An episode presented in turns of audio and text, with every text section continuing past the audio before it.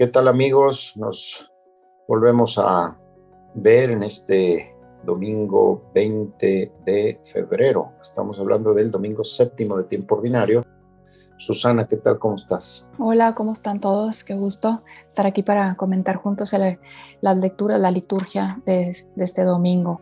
Bien, tenemos en, el, en la lectura de Samuel eh, una, una escena muy noble por parte de David, donde es una escena que se repite, de hecho, porque habíamos leído hace, hace algunas semanas, un par de semanas, como Saúl se encuentra en una cueva solo, David entra, le corta un pedazo de su vestido, de su manto, y después le grita desde, desde el otro lado del valle y le dice, mira Saúl, aquí tengo este pedazo de tu manto, pude haberte matado y no te maté, ¿por qué tú quieres matarme a mí?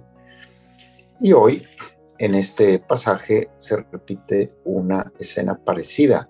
Está Saúl dormido en su campamento, en el campo, con, con, todo su, con toda su gente. Eh, llega David, toma su espada y pudo haberlo matado ahí mismo. De hecho, Abner le dice, lo voy a matar, ¿no? De parte tuya. Y David le dice, no. Y, en, los dos, en las dos ocasiones, David dice que no está bien levantar la mano contra el ungido del Señor, sin quedar y quedar al mismo tiempo sin pecado.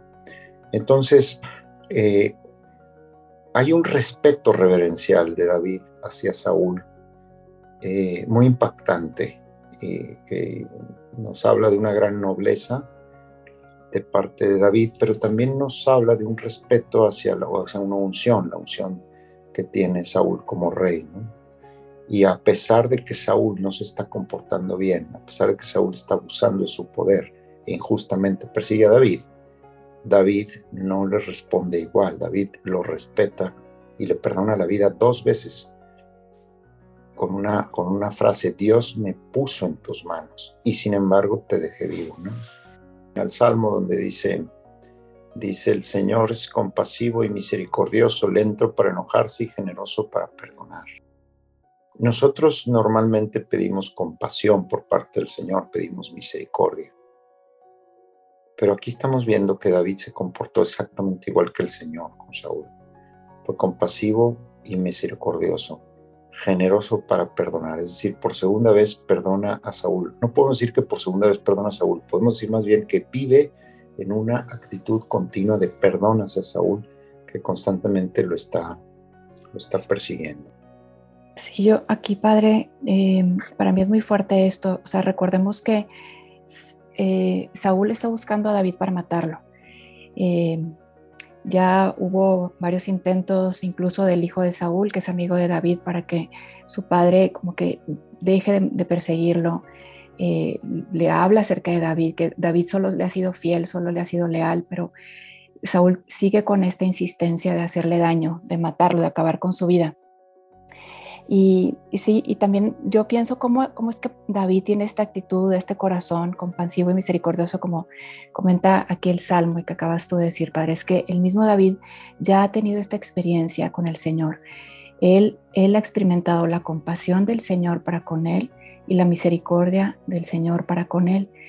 Y no solo eso, como también eh, recalcando lo que tú decías, Padre, que él tiene muy, muy claro ¿quién es este Saúl? O sea, David no ve a Saúl como aquel que lo quiere matar principalmente. O sea, no está viendo a Saúl como su enemigo.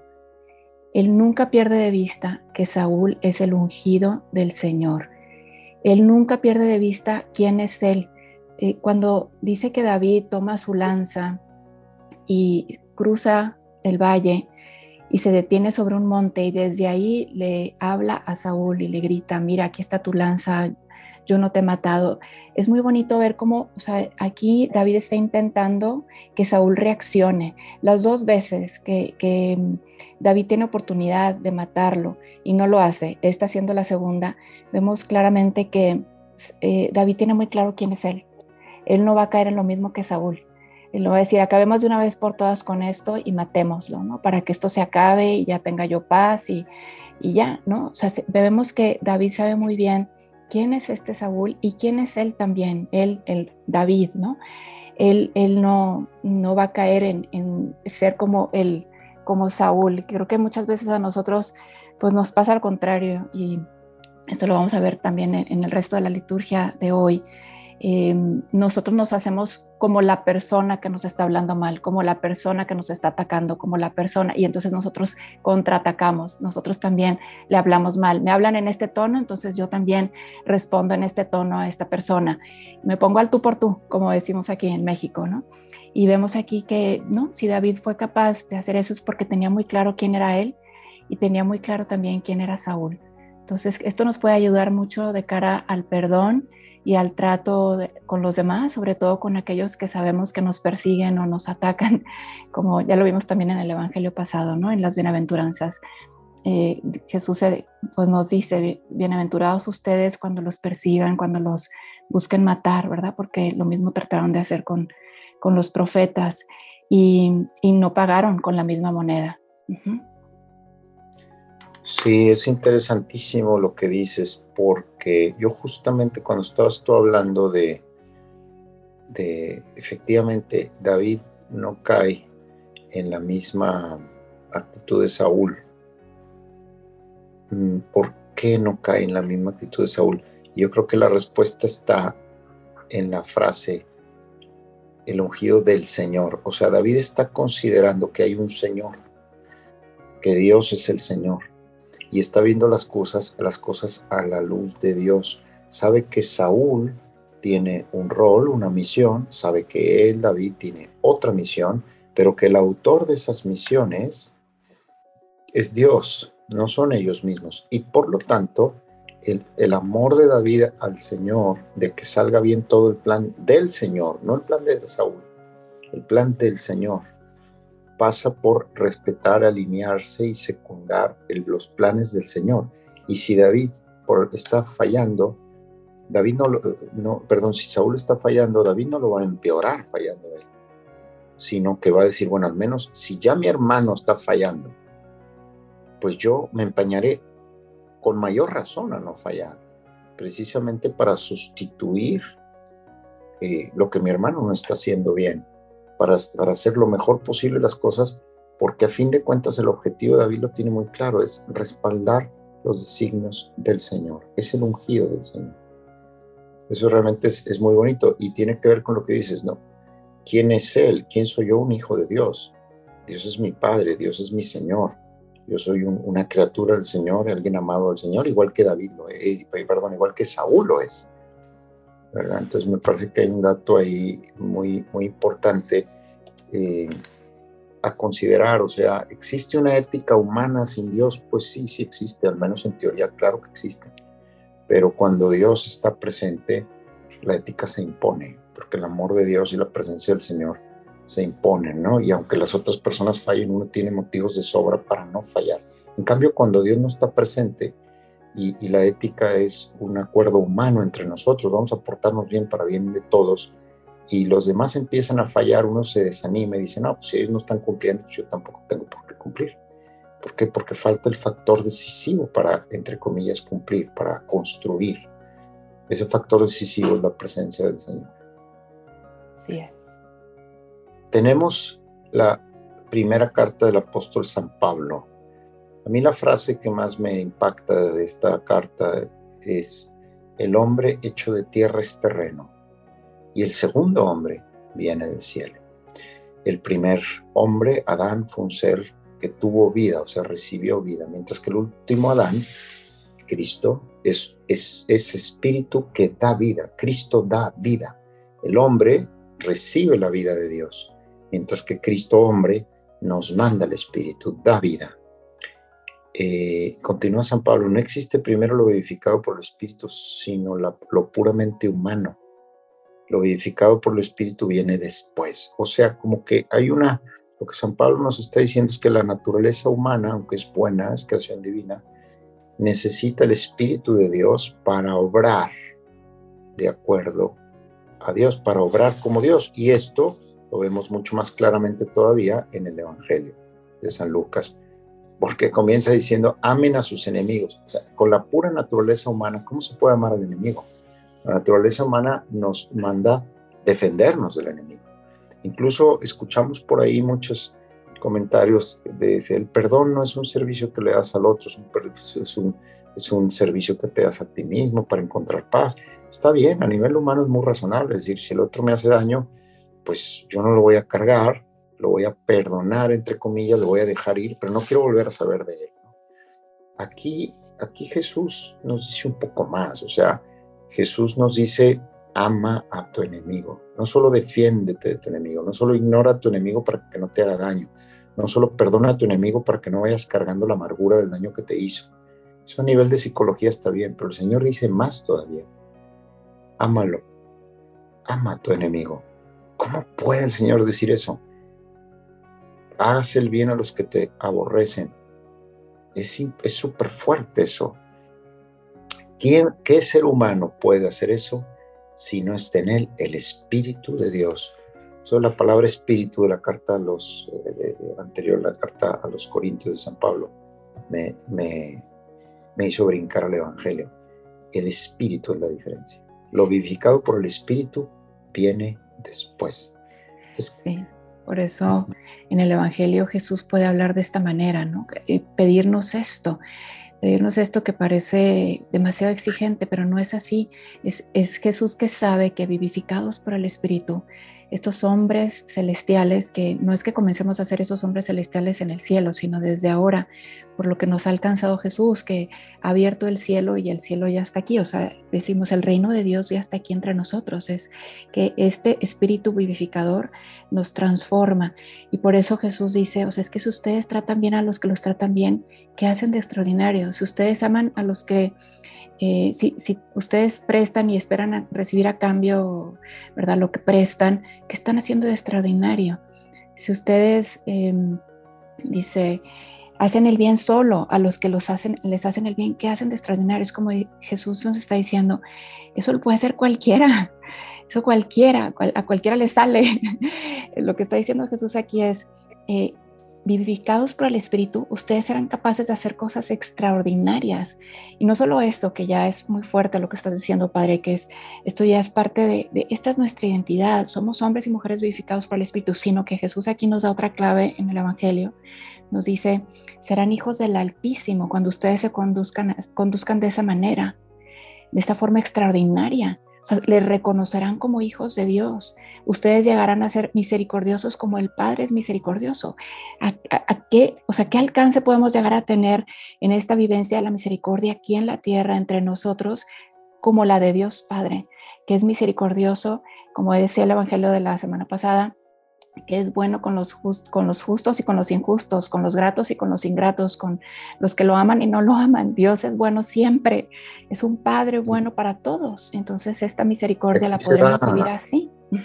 Sí, se da un paso adicional, es decir, con respecto a David, porque David respeta a Saúl, respeta la vida porque es consciente de que hay un Dios, ¿verdad? y porque ama a Dios y porque respeta, por así decir, los planes de Dios. Aquí lo que tú estás diciendo es un paso adicional maravilloso. Ya no es solo porque sé que hay un Dios y porque yo quiero amar a Dios y quiero apoyar a Dios, por así decirlo, sino porque yo ya siento lo que Dios siente, porque yo ya amo como Dios ama, porque yo ya veo como Dios ve. Entonces yo empiezo a ver al prójimo como, no como alguien que me está generando un daño, sino como alguien que es amado por Dios y por lo tanto también por mí. Entonces, mientras esa persona es más mala, por así decirlo, mientras más se extravía, más compasión me genera. ¿Por qué? Porque más compasión le genera a Dios. Sí. Mientras es, más deseos tengo de rescatarla, más deseos tengo de ayudarle, mientras peor se comporta. ¿Por qué? Así es como Dios piensa. Entonces, si yo soy hijo de Dios, si yo soy hijo del Altísimo, es impactante la, la, la, relación aquí entre la identidad, ¿no? La identidad, la compasión, la fe, el ver las cosas como Dios las ve, y el perdón, la capacidad de perdonar. El ser hijos de Dios nos da varios ingredientes. Dos, por lo menos, son, eh, en primer lugar, eh, nunca me siento aplastado por el daño que me hacen. Siempre me siento en el buen sentido superior al daño que me hacen. ¿Por qué? Porque el ser hijos de Dios me pone en un nivel muy alto de seguridad, de paz, de dignidad, que por más grande daño que me hagan, nunca me voy a sentir menos, nunca me voy a sentir afectado, porque es demasiado lo que tengo. La dignidad que tengo como hijo de Dios es demasiado grande. Ningún daño. para ello veamos a Cristo en la cruz. El, tan, el daño tan grande que le hicieron y nunca se sintió menos. Jamás se sintió menos. ¿Por qué? Porque la dignidad de ser hijo de su padre era infinitamente más grande que cualquier daño que le hubiéramos podido ocasionar, incluida la cruz. Entonces, ese es el primer ingrediente que nos hace, al, ser hijos de Dios, nos permite perdonar. Y, el segundo es que sentimos lo que decíamos, ¿no? Que sentimos como Dios, llamamos como Dios. Sí, dinos. No, veía eso que es, es, es, algo que quizá todos al escuchar esto decimos, sí, pues yo sé que soy hijo de Dios, toda la vida me lo han dicho. Y aquí solo tener en cuenta, en que si David pudo comportarse así con Saúl, si Jesús se comportó de esa manera, es, es nuestro ejemplo principal y sobre todo si Jesús además nos invita a vivir de esta forma extraordinaria, todo parte de que tengamos esa relación con Dios Padre. David tenía esa relación con el Señor, sabía muy bien quién era el Señor y, Saúl se le había olvidado quién era el Señor y se le había olvidado eh, y no podía ver más porque ya no tenía esa relación, perdió esa relación con el Señor y David nunca la perdió.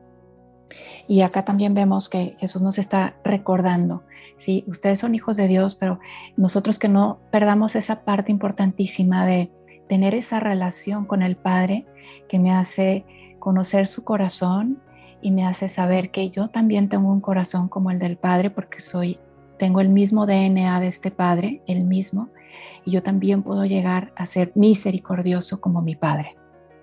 Muy bien, pues yo creo que es una reflexión súper rica, súper rica. Quedémonos entonces con estas ideas fundamentales. La primera es la, nuestra identidad, nuestra dignidad, nuestra capacidad de ser compasivos, de no afectarnos, por así decir, y, y que llega hasta el extremo de poder sentir verdadero amor por el prójimo para apoyarlo. Me acuerdo una vez en un pueblo en Veracruz que pasé por un pequeño, una iglesia pequeñita, y yo creo que era el evangelio de este mismo evangelio, porque había un cartel que decía, si eres a todo dar con los que te caen bien, qué chiste tiene.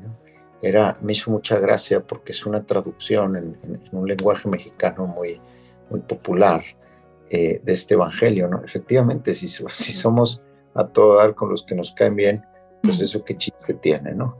Pero el tener la capacidad de reconocer la dignidad de, las demás personas y la nuestra nos pone en otro nivel de cristiano. Eso es lo que nos da el bautismo. Ese carácter bautismal es, no es otra cosa que esa especie de, si me permiten la palabra, de formateo en Cristo. Nos, somos formateados en Cristo de manera que somos como Cristo. Gracias, Susana, por la reflexión. Gracias a todos. gracias, gracias a todos, hermanos. Les invitamos a seguir viviendo entonces en lo extraordinario. Que Dios los bendiga a todos.